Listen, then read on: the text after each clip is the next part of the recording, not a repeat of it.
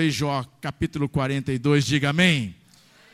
Se não foi incômodo para você, eu queria pedir você se colocar em pé um pouquinho, em reverência ao Deus desta palavra. Diz assim a palavra de Deus, Jó 42, do versículo 1 até o versículo 6, as seguintes palavras. Então Jó respondeu ao Senhor: Eu sei que podes fazer todas as coisas, nenhum dos teus planos pode ser frustrado. Tu perguntaste: Quem é esse que obscurece o meu conhecimento, o meu conselho sem conhecimento? Certo é que eu falei de coisas que eu não entendia, coisas tão maravilhosas que eu não poderia saber. Tu disseste, agora escute, e eu falarei.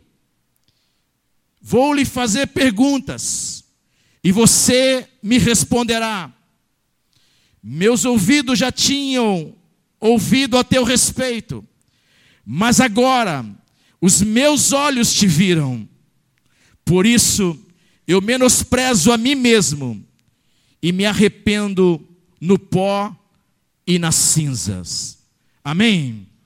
Amém. Repita comigo: famílias reais superam. Mais uma vez, famílias reais superam. Amém? Pode sentar. Famílias reais superam. Foi Bastos de Ávila que escreveu em seu livro Introdução à Sociologia as seguintes palavras. Ele disse: a família é o único fenômeno social, além do fenômeno religioso, que se encontra em todos os tempos e em todas as culturas. Ele disse: a família é o único fenômeno social, além do fenômeno religioso, que se encontra em todos os tempos, que se encontram em todas as culturas. Que se encontra em todas as culturas. Todos sabemos que no plano de Deus, a família é a origem, é a ordem para toda a criação. Quando a gente começa a estudar a questão da família, nós descobrimos que a família é a única ou é uma economia socio-comportamental local. Descobrimos que a família é a origem de tudo. Tudo que você possa imaginar sobre relacionamento interpessoal começa na sua casa, na sua família. Para os judeus, a família sempre foi um agente agregador, integrador de grupos. Para os judeus, a família é o estabilizador emocional que faz com que todo o corretivo psicológico de um ser. Quando a gente vai pesquisar um pouquinho sobre a família, a gente descobre que para eles, os judeus, preservar a família, manter a família, era preservar a pureza, pureza do seu povo, a pureza da sua nação. Então, a família é um lugar privilegiado, onde a gente inicia o exercício, a educação, o ensino do amor e da solidariedade. A gente ensina todas as coisas nas suas múltiplas formas. Sabe, quando nós entendemos um pouquinho sobre família, descobrimos que tudo aquilo que nós recebemos vai permanecer com a gente por toda a nossa vida. Quem está entendendo, diga amém. Então, não existe uma outra oficina que seja capaz de comparar a família. Não tem. Quando você quer tratar a questão da modelagem do caráter de um indivíduo, a família é a oficina, é o lugar. A família é moderadora da ordem social. É a família. É na família que todos são chamados para servir, que aprendem as primeiras habilidades. É na família. Tudo começa a partir da família. Então, no caso da família cristã, sua função é desenvolver as virtudes do homem na sua tríplice dimensão. Então, a gente entende que na família a gente tem a função cultural, a gente tem a função espiritual, a gente tem a função material. Deus criou a família com propósitos muito bem definidos. Deus disse que a família viria, aconteceria, nasceria, ela seria para a procriação, para a recriação, para a unificação e também para a glorificação. A família é muito importante para Deus e ela tem que ser muito importante para mim, tem que ser muito importante para você. Deus torna a família um lugar da manifestação da glória dele. Deus torna a família um lugar da manifestação da glória dele. Bernardino Conte disse: a grande ou a grandeza de Deus compensa a pequenez do homem. Esta é a razão pela qual dele não se poder prescindir. O salmista Davi, ele disse: Se o Senhor não edificar a casa, em vão trabalham os que a edificam. Em outras palavras, se na sua casa faltar tudo, numa casa pode faltar tudo, você não precisa ter móveis, não precisa ter a melhor televisão, não precisa ter a melhor e a maior sala. Você não precisa ter os melhores móveis de cozinha. Você não precisa ter uma geladeira ampla. Você não precisa ter nada. Mas se você tiver a presença de Deus, você tem tudo. Se você tiver a presença de Deus, você tem tudo. Porque preservar a presença de Deus é o valor que nós temos. Porque Deus pode chamar à existência tudo do nada. Deus pode. Deus pode. Então eu vim aqui hoje dizer para você que a sua família não é um acaso. A sua família é um projeto de Deus.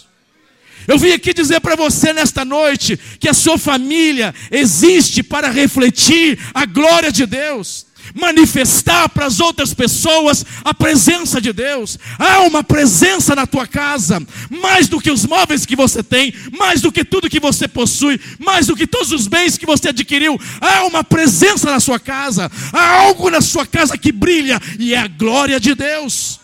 É a glória de Deus. Então a glória de Deus é uma realidade na sua casa. Sua família é uma família de realeza. É uma família que tem um rei. O rei está presente. O rei chama-se Jesus Cristo, o Rei dos Reis, o Senhor dos Senhores, o absoluto dos absolutos, o tudo de todos, o Mestre dos Mestres, aquele que era, aquele que é, aquele que há de vir, Jesus Cristo, o nosso Salvador, o nosso Senhor, Ele está na sua casa, Ele é o Rei da sua casa, Ele governa a sua casa, Ele está na sua casa. Esta é uma verdade absoluta. E ninguém pode mudar isso. Ninguém pode mudar isso. Sua casa, sua família é um pedacinho do céu na terra. Do céu na terra. É por isso que a sua mente e o seu coração têm a visão do reino, a visão de Deus. Sua família está na, nesta terra para transformar as realidades à sua volta. De pessoas que ainda não tiveram um encontro com Jesus. Sua família faz parte do plano perfeito de Deus. E você sabe disso. Sua família revela para as outras pessoas o amor de Deus e ajuda a repartir esse amor para as outras pessoas. Talvez você não esteja vendo isso, ou talvez você não te, esteja percebendo isso, mas esta é uma realidade que acontece naturalmente na sua vida, porque Deus está com você. Deus está em você e a sua vida faz a diferença para aqueles que ainda não conhecem a Jesus. É uma vida diferente. Alguém disse: Fulano de Tal anda com o rei na barriga. Realmente você tem o rei no seu coração. Não está na barriga, mas está no coração. Jesus Cristo está no seu coração, está na sua vida. E você anda com Ele todos os dias, em todos os lugares. Ele não deixa você. Então, na sua família, o futuro de uma pessoa é construído. A sua família, você pode não estar percebendo, mas está construindo o futuro de alguém. Esse futuro é certo, está sendo estabelecido. Sua família tem o poder de atrair outras pessoas para Deus. Sua família é muito importante para Deus. Sua família é um ambiente onde as pessoas vão para buscar cura. Sua família é um ambiente onde as pessoas vão encontrar a libertação. A sua família é um lugar onde as pessoas vão encontrar a restauração. A sua família é um lugar onde as pessoas vão encontrar provisão. A sua família é uma família muito importante, porque é na sua família que as pessoas vão descobrir que elas têm potenciais, que elas têm habilidades, que elas têm condições e que também elas têm uma missão para cumprir na vida daqueles que ainda não conhecem a Jesus. Sua família é muito importante. É na família que você vai ensinar a servir a Deus e a servir os outros. É na família. É na família. Porque na família nós somos aqueles que recebemos uma visão saudável. Na família. Na família.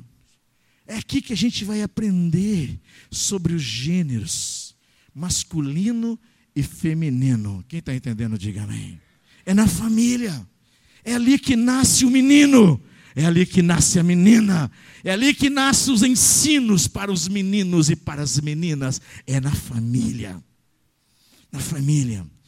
Na família nós contamos aquelas histórias que favorecem as gerações, porque uma geração contará para outra geração os grandes feitos do Senhor, as grandes maravilhas de Deus. É na família que se conta as histórias de Deus. A família é muito importante, muito importante. É na família que a gente compreende o nosso verdadeiro valor. Nós somos honrados na família, valorizados na família. A família que nos levanta, nos projeta, nos ensina. É a família que nos leva aonde Deus quer que nós estejamos. É na família. Começa dentro da nossa casa. Quem está entendendo, diga amém. Mas existe um negócio muito triste que a gente chama lá no mundo de cegueira espiritual. A Bíblia diz que o Deus desse século, Satanás, ele cegou o entendimento dos descrentes, para que não vejam a luz do Evangelho, da glória de Cristo, que é a imagem de Deus. 2 Coríntios 4,4. Mas a palavra de Deus diz ainda em Efésios capítulo 6, versículo 12, que a nossa luta não é contra a carne, não é contra o sangue, a nossa luta não é contra os seres humanos. A nossa luta é contra os seres espirituais da maldade que habitam as regiões celestes.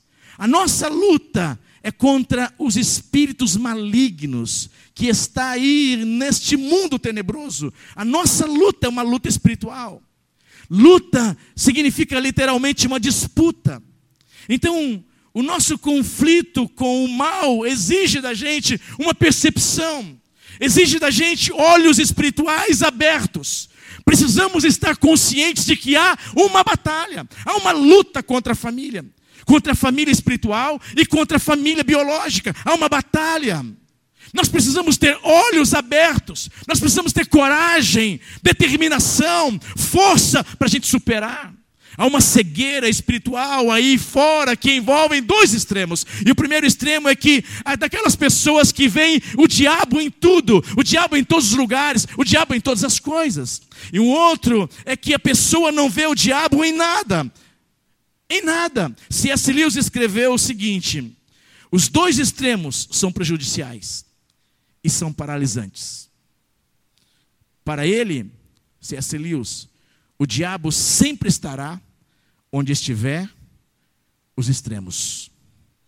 Quem está entendendo? Diga amém. Então a religiosidade é uma das grandes vilãs da percepção necessária para protegermos a nossa casa espiritual.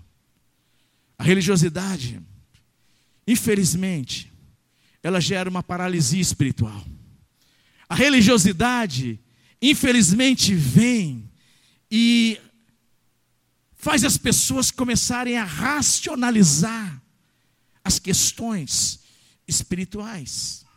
A religiosidade vem e traz para nós muitos exageros e faz a gente sofrer por causa dos exageros. A religiosidade, infelizmente, pode também levar as pessoas a um reducionismo, levar as pessoas também ao medo, a fazer comparações e a ficarem cegas. O pior da cegueira espiritual é a falta de um posicionamento espiritual. A incapacidade da gente entronizar Jesus como Senhor da nossa casa, como Rei do nosso lar, como o Senhor da família, como dono do lar. Existe um esforço concentrado do inimigo só para desestabilizar a sua casa, para arrebentar com a sua família. A Bíblia diz que ele tem uma obra nessa terra. Ele vem para roubar, ele vem para matar, ele vem para destruir. Ele vem para causar uma dificuldade para a família. Então nós precisamos abrir os nossos olhos espirituais hoje. A gente precisa abrir os nossos olhos espirituais e entendermos que Ele está querendo acabar com a família tradicional. Vamos abrir os olhos e enxergar isso.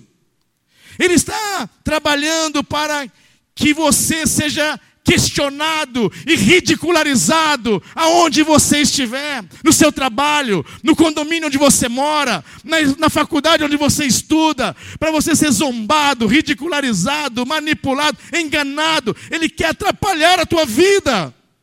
Temos que abrir os nossos olhos, porque os valores absolutos da palavra de Deus estão sendo repudiados e pisados por essas pessoas que não têm compromisso com Deus e que não querem saber de Deus.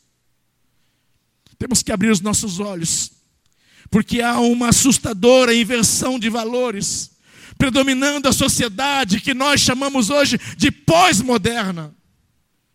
Porque a sociedade moderna já passou. As pessoas estão perdendo o referencial da decência. Infelizmente, a prostituição dos valores estão solapando a dignidade das pessoas. Infelizmente, a promiscuidade moral está jogando a nova geração na lama, no chão. Por causa da prostituição e o adultério que está em voga, a família está sendo vilipendiada, violentada, agredida, maltratada, pisada por essas pessoas que estão lá fora, cegas, sem enxergar o que Deus quer para uma família redenta salva para uma família de Deus. As pessoas estão perdendo a sensibilidade do divino, do espiritual. Sabe, muitos têm sido agredidos emocionalmente. E a gente sabe que há aqueles que estão moralmente doentes, que querem adoecer a gente também. Há aqueles que estão espiritualmente fracos, que querem enfraquecer a gente também. Tem gente machucada nesta vida por causa de acusações, acusações que são falsas, descaridosas, e às vezes daqueles que são mais próximos de nós, às vezes aqueles que dividem com a gente a mesma casa, o mesmo teto e até mesmo a mesma cama. Pessoas mais íntimas se voltam contra nós com mais rigor.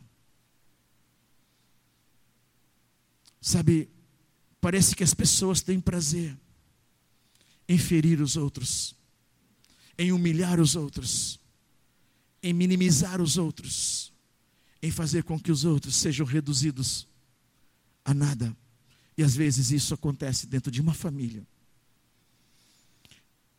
Eu não sei como você veio aqui hoje, mas tem gente que pode ter vindo aqui hoje com o coração cheio de mágoas. Você pode ter entrado aqui hoje com seu coração dolorido. Você pode ter vindo para essa celebração hoje e a sua vida está marcada por uma decepção. Você está decepcionado com alguém, com alguma situação. Você pode ter entrado aqui hoje, pensando assim: olha, aqueles que deveriam estar do meu lado,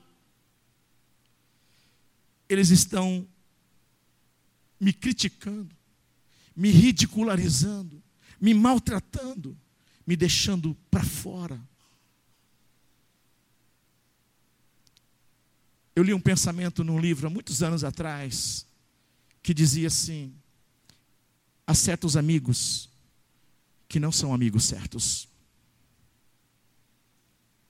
O pensamento diz: o pior inimigo é o falso amigo. A grande falta de lealdade nos relacionamentos. Há muitas pessoas que carregam o veneno debaixo da sua língua. Há muita gente ferida por causa daqueles que são maquiavélicos, que são maledicentes, que querem ver o outro na pior situação possível. Eu vim aqui dizer para você hoje que essa igreja aqui para tudo para valorizar a família e valorizar a palavra de Deus. Essa igreja separa um tempo, um ano, só para falar para você que a família é importante, que a palavra de Deus é importante, só para falar para você que a família real passa por situações inadequadas muitas vezes, precisa de cura, que a família real precisa de restauração, precisa de libertação, então eu vim aqui dizer para você nesta noite que hoje é o dia de você restabelecer um novo relacionamento com Deus. Hoje é o dia de você receber uma cura substancial e sair daqui diferente de como você entrou. O texto que eu li para você relata a história de Jó. E Jó é um exemplo para nós de superação. Jó é um exemplo de alguém que teve uma família totalmente dilacerada e ele recupera todas as coisas, supera todas as dificuldades e é levantado de novo para viver uma nova realidade, porque Deus estava com ele. Então você conhece a história de Jó, e você sabe que Jó viveu um tempo difícil, houve uma situação muito ruim na sua vida. E você sabe que ele era um homem temente a Deus, que ele era fiel a Deus. Você sabe que Jó era um homem que honrava Deus, honrava seus compromissos. Você sabe que Jó era um homem íntegro demais. Você conhece a história e você sabe que ele era o homem mais rico do Oriente, que ele era um mega empresário. Você sabe que ele fazia grandes investimentos. Você conhece a história de Jó e você sabe que ele tinha milhares, milhares de gado. Ele era um homem muito rico. Ele tinha muitos empregados. Tudo que Jó punha as mãos para fazer dava certo. Ele era um camarada muito próspero. Tudo para ele dava certo. Mas de repente, a história diz que ele deita para dormir, rico, milionário, talvez bilionário. E ele acorda de manhã, pobre, falido. Ele acorda pela manhã e ele se torna alvo de acusações, de ofensas. Ele acorda pela manhã e ele começa a perceber que o seu problema estava se tornando cada vez mais crônico, mais difícil. A sua dor não cessava. Ele passa um dia e começa a perceber que a sua pele está enrugada. Ele começa a perceber que o seu corpo agora estava coberto de bolhas inflamadas. Ele olha para a sua vida e ele vê que agora estava todo ferido talvez com vontade de pegar um pedaço de caco de telhas e cortar aquelas bolhas. Mas ele poderia fazer isso, ou talvez tenha feito isso, mas o cheiro começava a ficar ruim para ele. Jó começou a perceber que a vida dele mudou para pior. Mas a Bíblia pode trazer para nós um princípio de que Jó não se conformou com o fracasso. Jó não se conformou com a situação inferior, com aquele problema que ele tinha. Jó não entregou os pontos. Jó não jogou a toalha, mesmo vendo toda a sua família indo embora, seus dez filhos mortos, funcionários mortos, gado tudo indo embora, casa, tudo indo embora.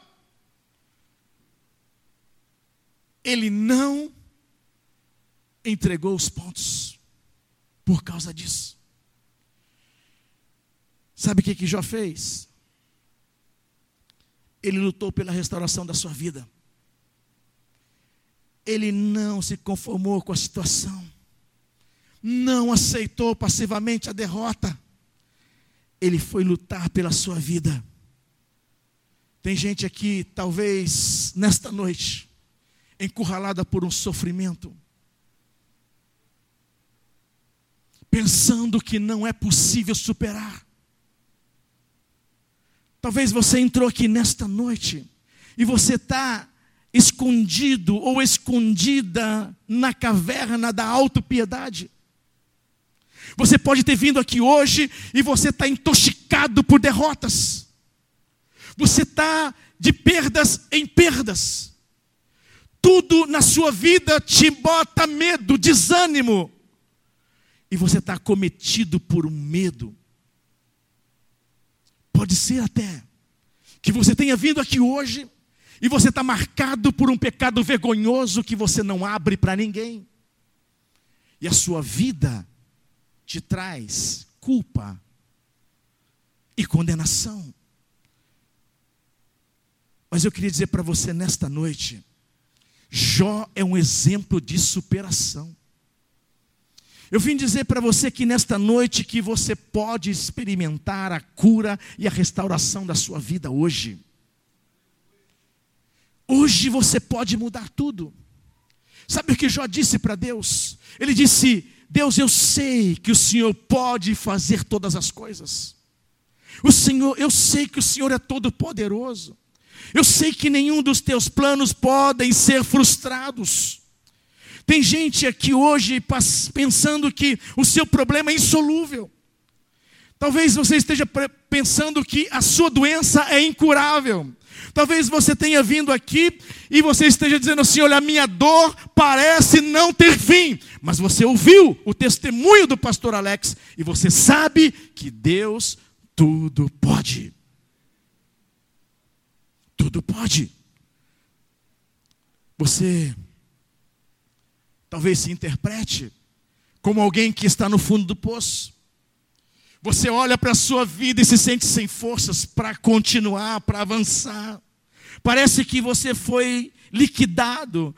Pensa que não tem mais jeito para você. Você olha para você mesmo e você acha que não tem mais solução. Mas eu vim aqui dizer para você que eu creio no Deus dos impossíveis. O Deus que faz acontecer. Eu quero dizer para você que a nossa fé está estabelecida no Deus El Shaddai, o Todo-Poderoso, o Deus de milagres, o Deus que pode te abençoar hoje, o Deus que pode te curar hoje, o Deus que pode te dar uma guinada na vida hoje, e você sair daqui hoje de cabeça erguida, entendendo que Deus tirou você de uma prostração e te levou para uma exaltação, para uma vida diferente, para uma vida de glória na presença dEle. É possível. Com Deus é possível, porque Ele é o Deus que opera maravilhas. Foi Paulo quem disse: sozinho eu não posso, mas com Deus eu posso, porque eu sei que eu posso todas as coisas naquele que me fortalece.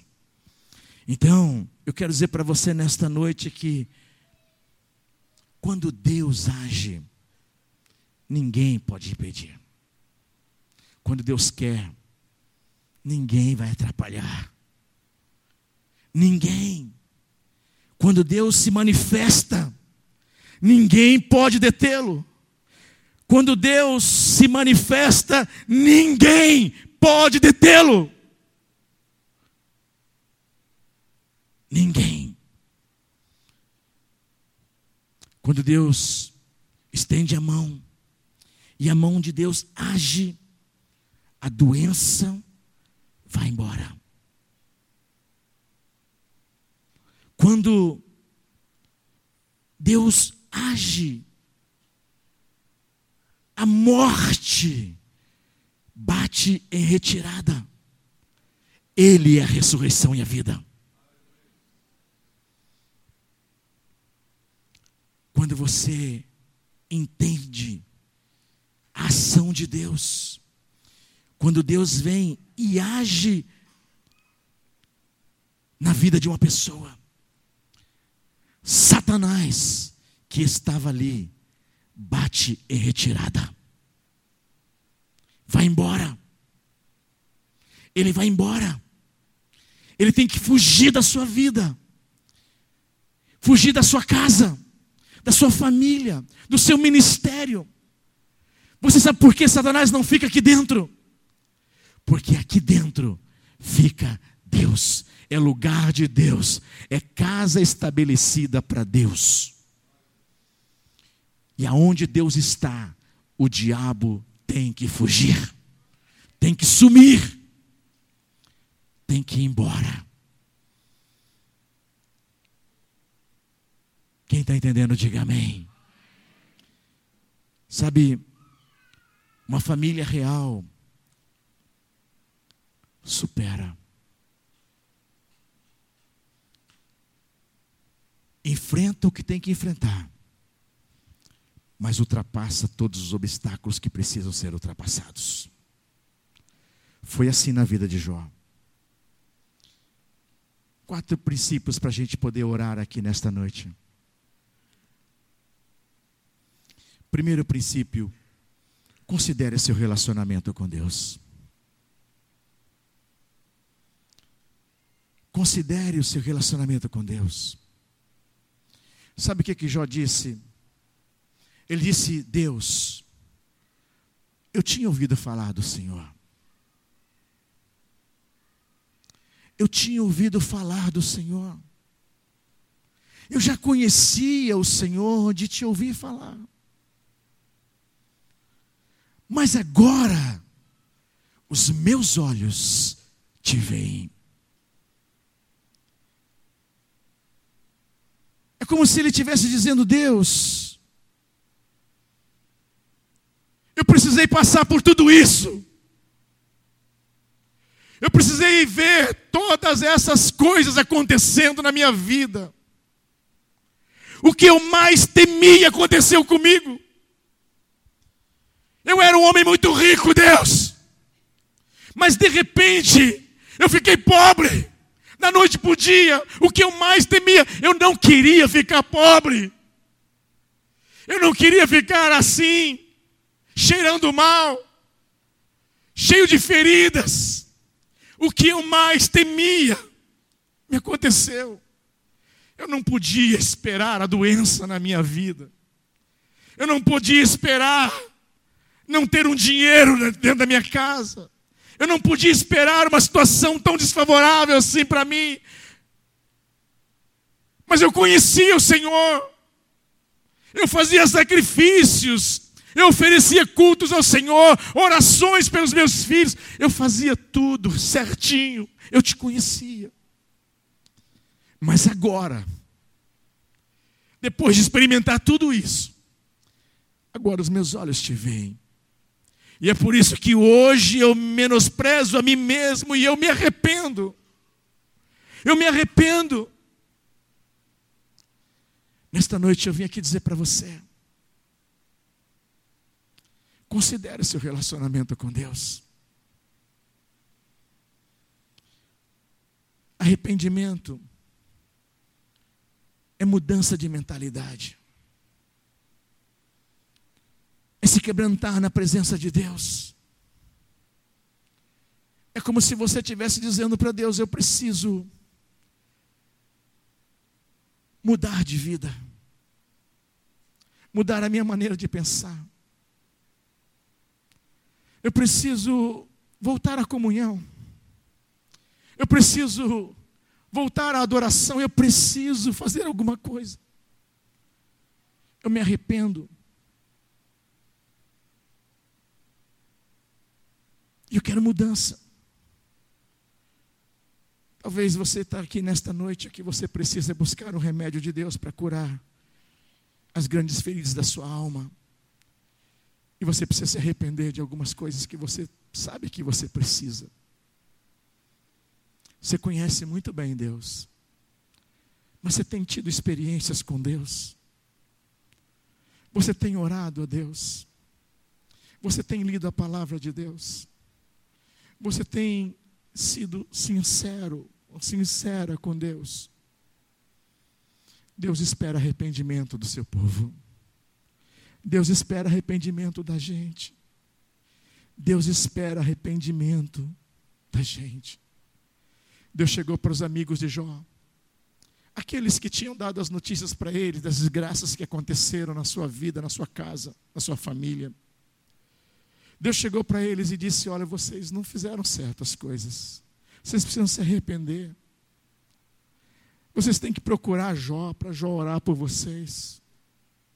E Jó vai orar por vocês. E a Bíblia diz que Jó orou pelos seus amigos e Deus ouviu a oração dos seus amigos que se arrependeram do que fizeram com Jó. Depois que Jó orou pelos seus amigos, a Bíblia diz que Jó se tornou o, novamente próspero e Deus lhes deu tudo o que ele tinha antes. Sabe, às vezes no processo de uma libertação, de um arrependimento, tem gente que vai começar a parar de reclamar e vai começar a orar, vai começar a jejuar, vai parar de manter a mágoa, vai parar de ficar sofrendo com um negócio lá dentro, guardado lá dentro. Vai começar a liberar o perdão e liberar as pessoas que pesam dentro de, do coração. Porque onde há perdão, há cura. Onde há amor, não há espaço para as trevas. Não há espaço para as trevas. O amor é o remédio para tudo. Só os sábios amam. Só os sábios amam. Os tolos não amam. Eles não amam. Os tolos tomam veneno e morrem. Os tolos tomam veneno e morrem. O diabo não sabe amar. O diabo sabe ferir as pessoas, machucar as pessoas. Mas eu vim aqui dizer para você: onde Deus lança luz, as trevas vão embora. Onde Deus lança o amor, onde as pessoas recebem o amor, o ódio vai embora. Onde Deus envia o seu espírito, sopra o seu espírito, espírito maligno vai embora. Satanás bate em retirada, ele vai embora. Satanás pode te atacar com muita fúria, mas agora ele sabe que o que está dentro de você é muitas vezes infinitamente maior do que ele. O Criador está dentro de você. Satanás é criatura. E criatura não pode vencer o Criador. Maior é o que está dentro de nós do que aquele que está no mundo. Eu acho que você podia aplaudir ao Senhor por isso.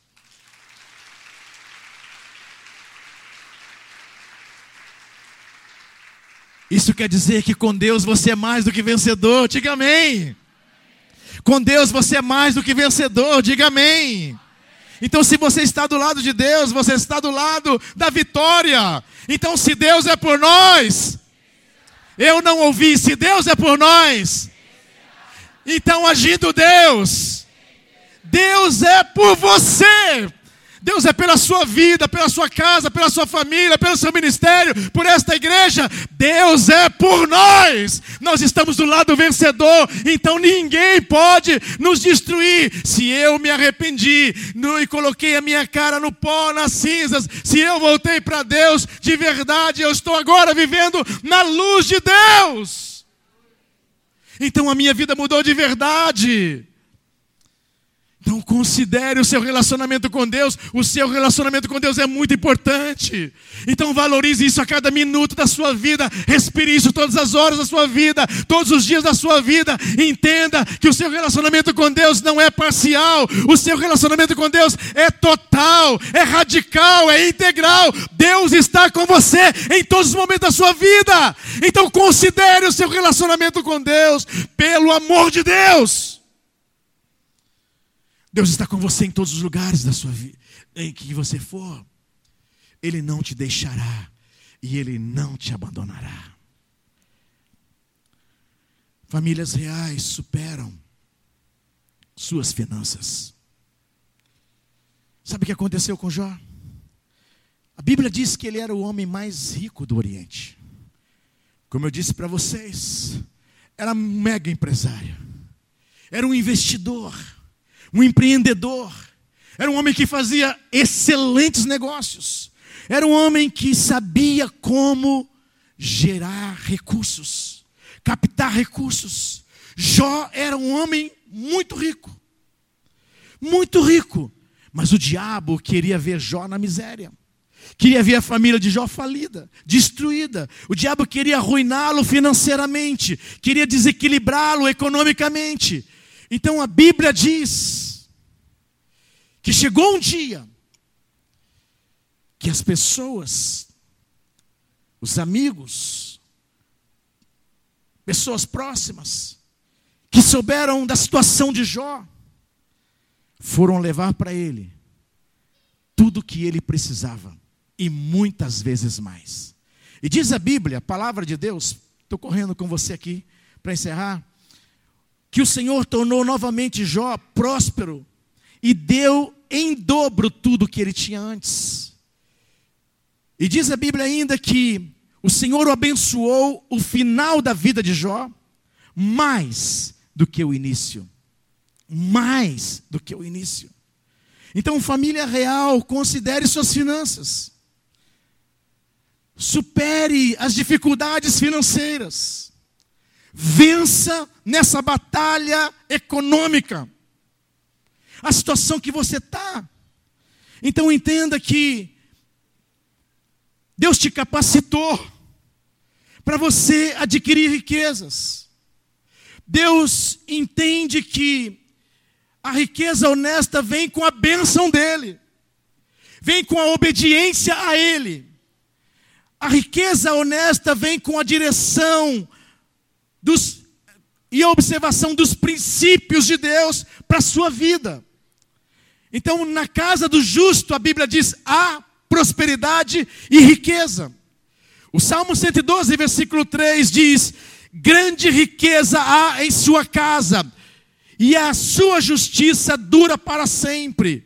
Então talvez você esteja aqui nesta noite e você está passando por uma crise financeira, por uma dificuldade financeira. Eu até entendo, você pode estar desempregado, ou você pode estar endividado, você pode estar no fim da linha, você pode estar aqui se sentindo com a corda no pescoço. Talvez você está aqui e você está preocupado com o cheque que você tem que cobrir amanhã, com o aluguel que vai vencer essa semana, com a matrícula da criança na escola, você está preocupado com o IPTU que você não pagou ainda, com o IPVA que já venceu, e você não sabe o que fazer. Eu quero dizer para você nesta noite, eu quero dizer para você que o Deus que restaurou as finanças na vida de Jó é o mesmo Deus que está na sua vida e pode restaurar, renovar, melhorar, ajustar as suas finanças, e você pode sair daqui hoje de cabeça erguida, dizendo: Eu vou superar essa situação difícil na minha vida, eu vou superar, porque Deus está comigo. Você vai superar. Você vai superar. O milagre que Deus fez na vida de Jó, Ele pode fazer na sua vida também. O mesmo Deus que é o dono do ouro e da prata, é o Deus que é capaz de fazer sarar as suas finanças e restaurar totalmente a sua vida financeira. Sabe por quê? Porque Deus te deu os dons. Deus te deu é, os talentos, as habilidades. Foi Deus que te deu essa capacidade que você tem de gerir recursos. Foi Deus que te deu o trabalho que você tem. Foi Deus que colocou essa profissão dentro de você. Foi Deus que te disse para você: você vai fazer isso e é com esses recursos que você vai prosperar, que você vai crescer. Você sabe disso, você entende isso. Então saiba de uma coisa: Deus te deu vida, Deus te deu saúde, Deus te deu inteligência, Deus te deu capacidade de trabalhar, Deus te deu capacidade de produzir frutos, então viva dos recursos que Deus te deu e seja muito feliz. Muito feliz. É de Deus que vem todo o nosso sustento. Terceiro, e está na hora de acabar, pastor. Para, para. Pode seguir? Quem me dá mais cinco minutos? Levanta a mão assim, por favor. Cinco, dez, quinze, vinte. Tá bom, obrigado. Vai dar para acabar. Aprendi com o pastor Carlitos aí, tá? Copiei dele. Muito bem. Você, família real, supera questões de saúde. Sabe o que a Bíblia diz? Que depois disso, Jó, ele foi curado. E a Bíblia diz que ele viveu 140 anos e ele morreu com a idade avançada. Isso quer dizer que Jó foi curado. Quer dizer que nenhuma sequela ficou na vida dele. Aquelas bolhas, aquelas feridas, aquelas manchas, aquelas dores, a doença, eh, talvez a falta de apetite, é, aquela magreza, tudo aquilo foi curado. Ele foi completamente restaurado. Então eu queria dizer para você que é Deus que pode fazer o impossível. Sabe, é Deus que pode curar uma depressão. Quero dizer para você que Deus pode levantar o seu ânimo hoje. Quer dizer para você que Deus pode renovar suas forças e Deus pode curar suas doenças, sarar todas essas enfermidades que estão por aí que você nem, nem sabe como fazer. Sabe, com Deus, a esperança da gente nunca morre. Nunca morre. Então, se você tem um problema de saúde, eu fiquei tão feliz de ver a irmã aqui orando pela cura das pessoas. E você não tem Nossa, mas eu acreditei aqui no banco que Deus curou gente aqui hoje. Você pode até ir ao médico amanhã, mas você vai ver lá que o diagnóstico é favorável para você. Deus está do seu lado. Sabe por quê? Se você precisa de cura, Deus vai te dar a cura. Deus vai te dar cura. Então, a vida de Jó mudou completamente. Sabe, família real? Considere. Você pode viver uma vida curada, saudável. Considera isso. Considera isso. Nós cremos no Jeová Rafa, o Deus que sara. O Deus que disse: Eu vou tirar do meio do meu povo toda enfermidade. Eu sou o Senhor que te sara. Deus sara as pessoas. Acredite, e o milagre pode chegar na tua vida.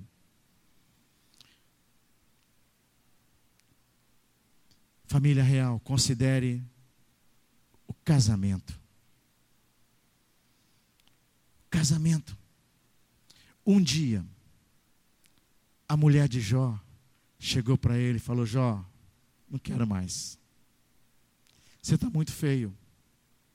Você está muito magro. Você está muito doente. Você está muito esquisito. Jó, você não está vendo o que aconteceu com você?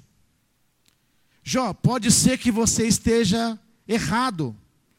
Pode ser que você tenha cometido alguma alguma situação e Deus ficou chateado com você. Jó, amaldiçoa o seu Deus e morre. Amaldiçoa o seu Deus e morre.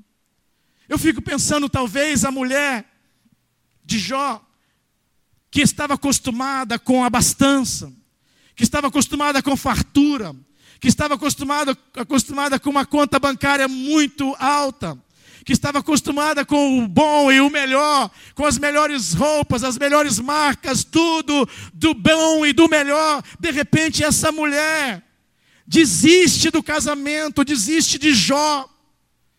E aí, ela estava decepcionada, porque ela não aceitava viver mais sem recursos, não aceitava mais viver sem as possibilidade de fazer compras, de ir aos shoppings daquela época e fazer compras. Ela não tinha mais dinheiro, não tinha cartão de crédito, não tinha mais nada. Então ela falou: O meu casamento acabou, porque esse homem agora sai, está aí, olha, magricelo, está aí acabado, destruído, está mal da vida, ruim das pernas. O que, que eu vou fazer com esse homem desse jeito? Jó amaldiçoa seu Deus e morre. Mas ele chegou para ela e disse: mulher, como uma doida, como uma mulher sem noção, sem conteúdo, sem entendimento, como uma mulher maluca, doida da cabeça, é você. Você fala, você perdeu o juízo. Será que Deus só pode dar para nós as coisas boas? Será que eu não posso também passar por momentos de privações? Será que eu também não posso passar por momentos de lutas, de dificuldades? Será que eu não posso ter doenças? Será que de Deus só vai vir as bênçãos? Aí a Bíblia diz que em tudo Jó não pecou. Você podia aplaudir ao Senhor por isso. Até a mulher praguejando contra ele. Essa mulher estava cheia de revolta. Sabe, mas o que aconteceu, sabe o que foi? Deus libertou essa mulher. Deus mudou a história dela. Essa mulher cheia de mágoa foi restaurada por Deus.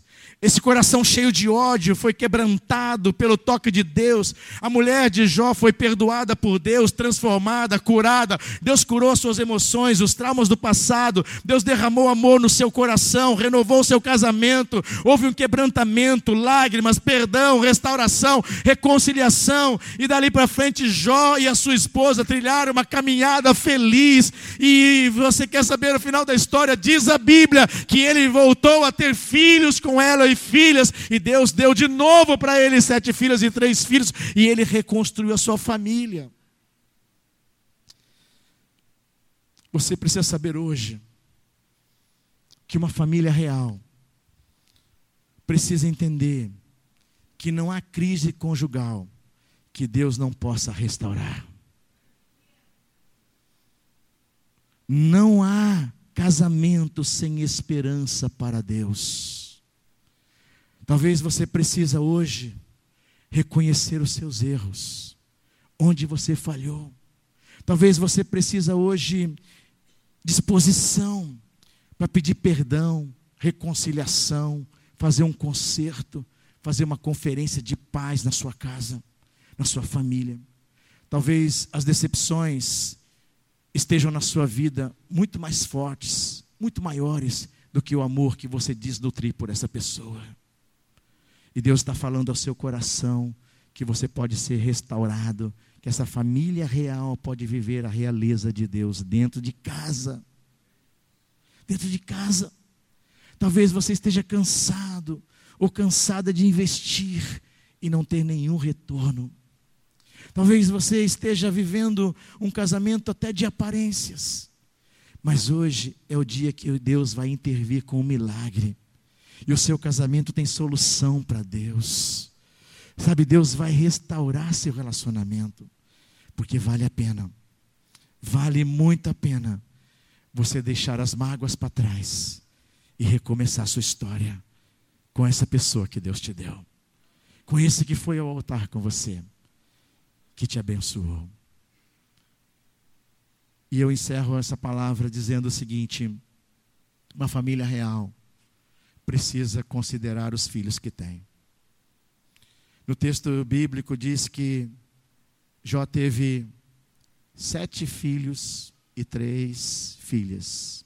Sete filhos e três filhas. E diz a Bíblia que as filhas eram as moças mais lindas daquela terra. Jó deu para elas herança entre os seus irmãos. E diz a palavra de Deus que os filhos, eles são a herança de Deus. E cada família que está aqui nesta noite gerou filhos para uma vida saudável. Você não gerou filhos para a morte. Cada família que está aqui hoje gerou seus filhos para serem santos. Para serem santos santos, separados para Deus. Cada família que está aqui nesta noite gerou filhos para viverem o reino de Deus aqui na terra. Cada família que está aqui gerou filhos para serem servos de Deus. Meninos e meninas que vão alegrar o coração de Deus.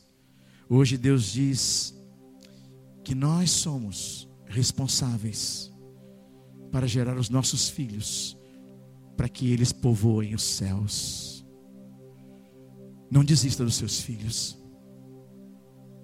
Família, não desista dos seus filhos. Não abra mão dos seus filhos. Chore por eles. Ore por eles Tenha os seus filhos todos os dias nos seus braços. Jejue pelos seus filhos. Não descanse até vê-los salvos, regenerados, transformados pelo poder de Deus.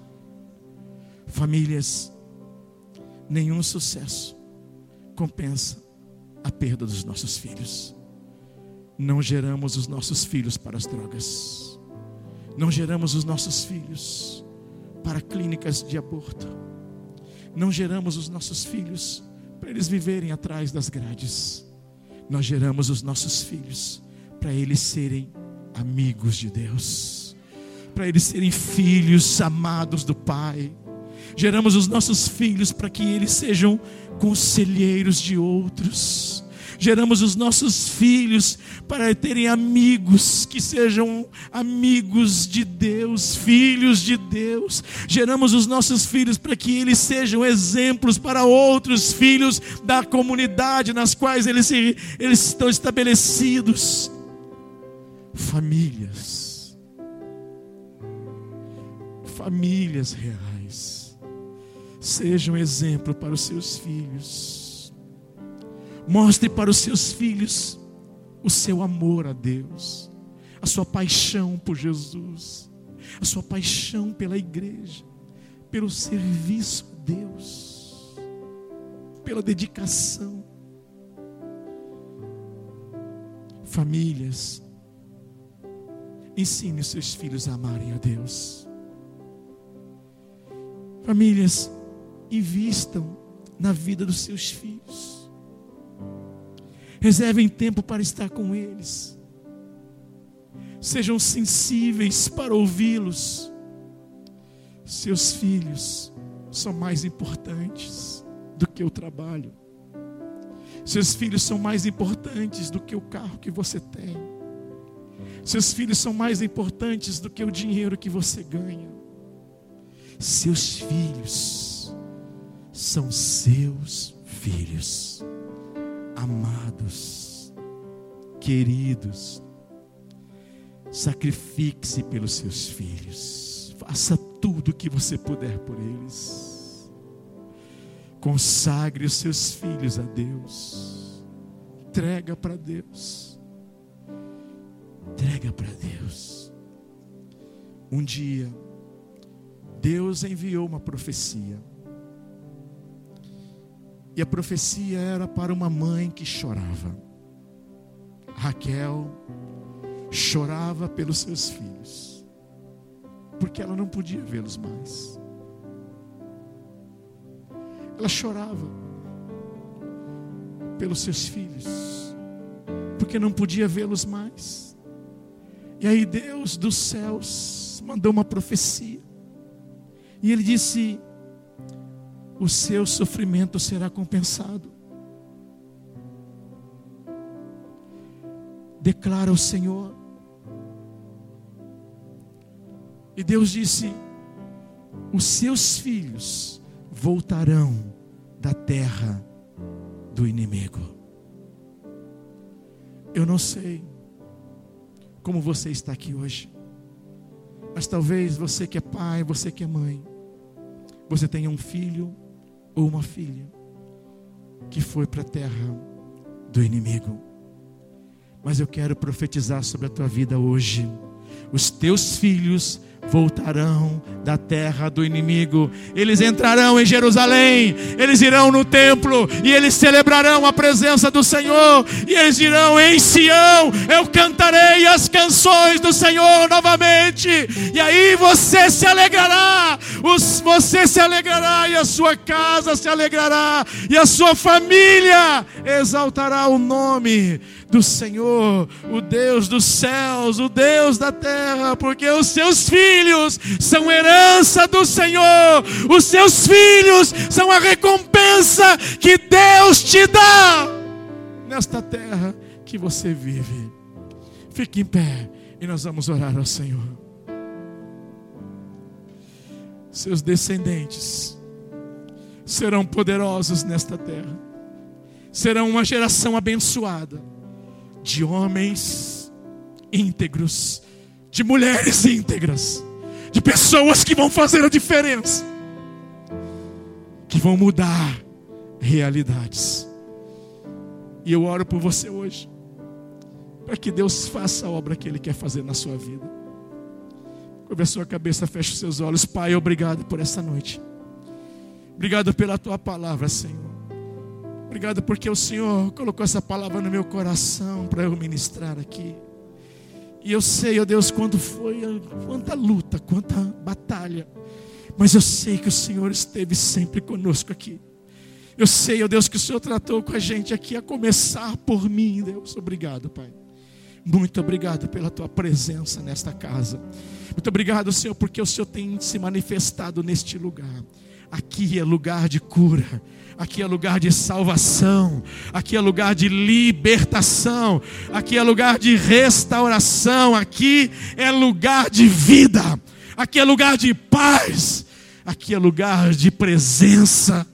Por isso, Pai, nesta noite, faça a obra que o Senhor quer fazer em cada coração, em cada vida aqui, Pai, para a tua glória. Nós oramos, Pai, em nome de Jesus. Amém, amém e amém ainda em pé, eu queria fazer três convites hoje. Se você está aqui nesta noite e você quer convidar Jesus para entrar no seu coração, para salvar a sua vida, e você a partir de hoje andar com Deus, seguir a Jesus através desta igreja aqui, juntamente com esses amados aqui, você vai seguir a Jesus. Sabe, um dia Jesus olhou andando com seus discípulos, ele olhou um moço que estava sentado atrás de uma mesa para receber os impostos das pessoas. Ele olhou para aquela pessoa e disse assim: Levi. Olhou para ele e disse: Levi, vem e segue-me. E a Bíblia diz que Levi, que é Mateus, deixou tudo e seguiu a Jesus.